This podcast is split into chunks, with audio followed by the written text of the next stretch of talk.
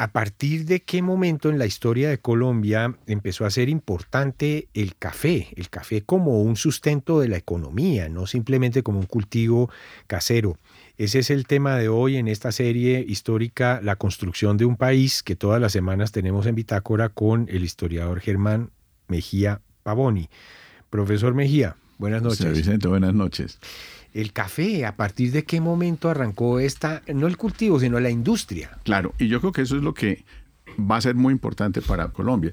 Una cosa es que se siembre la matica y uno se toma el tintico y de pronto se sacó parte de los granos y llegaron hasta Alemania y bien. Pero eso no es lo que hizo Colombia realmente. O sea, eso se simplifica la importancia del café. Son todos los pasos que hay que dar que eso suceda. Entonces, para resumirlo, siembras, tienes que cosechar, pero ese grano lo tienes que preparar para poderlo comercializar. Entonces, lo que se llama el beneficiar el café, secarlo, lavarlo. Pero una vez hecho eso, lo tienes que bajar, y digo bajar porque generalmente esto se cultivaba en la montaña y se bajaba al pueblo o se subía al pueblo, como quiera que sea. Y en el pueblo se tenía que almacenar, pero para almacenarlo necesitas llevarlo en algo. Entonces va a haber una industria secundaria que es la del fique o la del costal, y la de las mulas, lo del transporte. Claro, entonces ahí ya entraron arrieros, ahí entraron los que producen los costales, los que venden los costales, los que suben los costales hasta otra vez las mulas para llevarlo a la estación del tren. Pero en ese proceso, ese café hubo que despulparlo.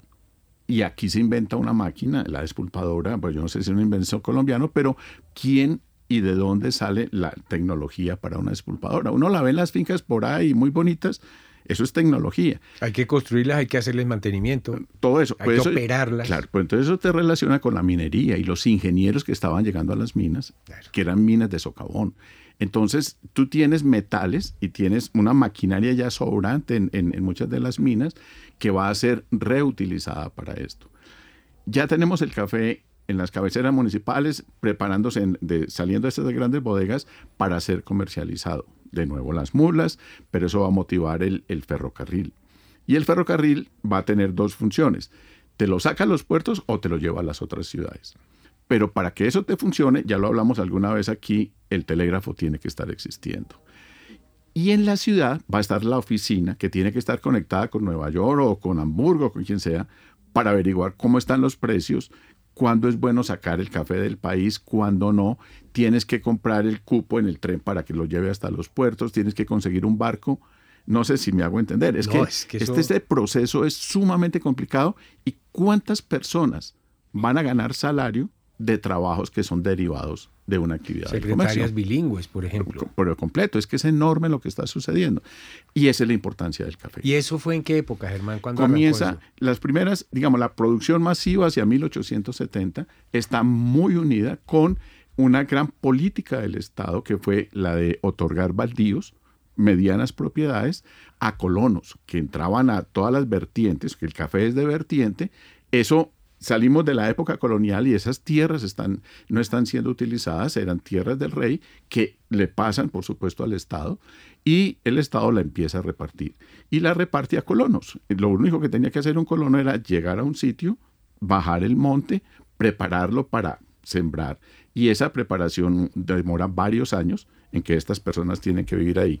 Dos, dos precisiones, hermano. Bajar el monte se llamaba... Eh... Sí, es que a mí se me metió lo de bajar el monte, pero... No, no. Eh, bajar el monte es desbrozar. Sí, pero se, le decían mejorar.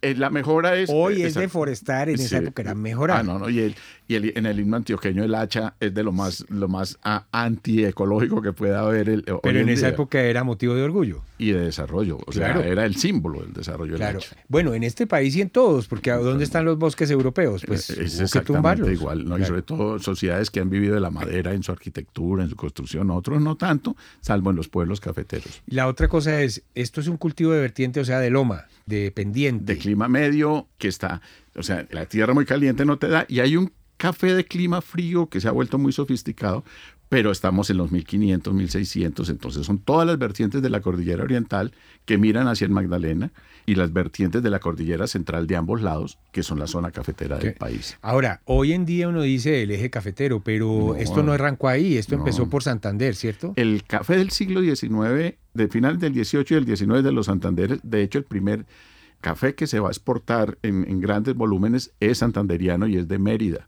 ¿Te acuerdas de un programa que hablamos acá del ferrocarril del Zulia y de cómo ese café salía por el lago de Maracaibo? Y después se va a haber una decisión y es sacar el café por Ocaña, o sea, buscando el río Magdalena. Y eso le va a significar problemas muy grandes a Santander y eso es del siglo XIX hasta entrado el siglo XX. En esos momentos ya va a entrar la gran producción de lo que llamamos la zona cafetera, que son la Gran Antioquia, pero viene también un café del Tolima, un café del Huila, el Nariñense, es que es, toda la cordillera central te va a producir café. Así es, hace poco leí que hoy en día el mayor productor de café en Colombia es el Huila y es gourmet además, que es una decisión ya de, de, economía política tardía y es ante los bajos precios que alcanza el café, aunque ahorita tiene un buen precio, el gourmet se dispara. Entonces tú estás pagando unos precios absurdos, pero es por la calidad. Y es un café muy, muy difícil de producir. Profesor Germán Mejía Paoni, en la implementación del café como una industria nacional, ¿qué primó principalmente? La, ¿El fomento desde el Estado o fue más una iniciativa desde la gente? Fueron las dos cosas, porque la Federación de Cafeteros es mixta, o sea, realmente es privada, pero tiene un papel público que es muy importante. Pero tú puedes funcionar sin la federación, o sea, no es tan fácil.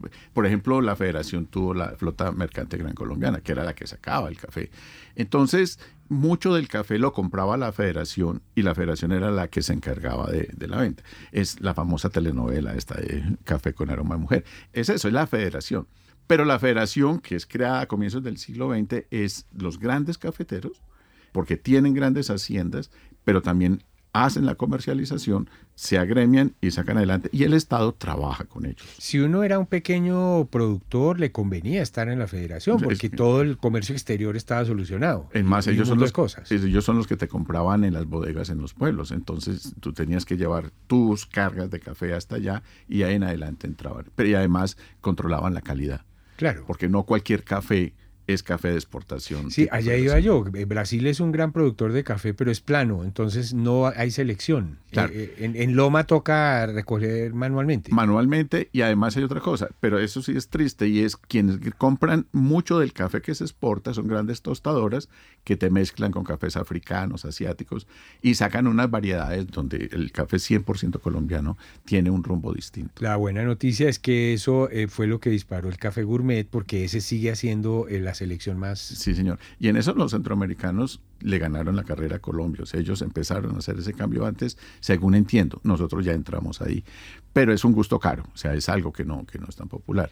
Pero regresando, digamos, lo importante de entender en el café es la gran cantidad de actividades que están vinculadas y por lo tanto el café empuja la industria, empuja el comercio, empuja la vida urbana, no porque se hayan tinteaderos, que por supuesto, sino porque las oficinas de exportación, que y secretarias, que tuvo empleados, la contabilidad, las comunicaciones, para toda esta actividad. No fue solo el café, pero el café empujó mucho toda esta actividad. Así es, una industria pujante, el café Em, desde finales del siglo XIX en esta serie La construcción de un país con Germán Mejía Pavoni. Profesor, hasta la próxima. José Vicente, muchas gracias. Feliz noche.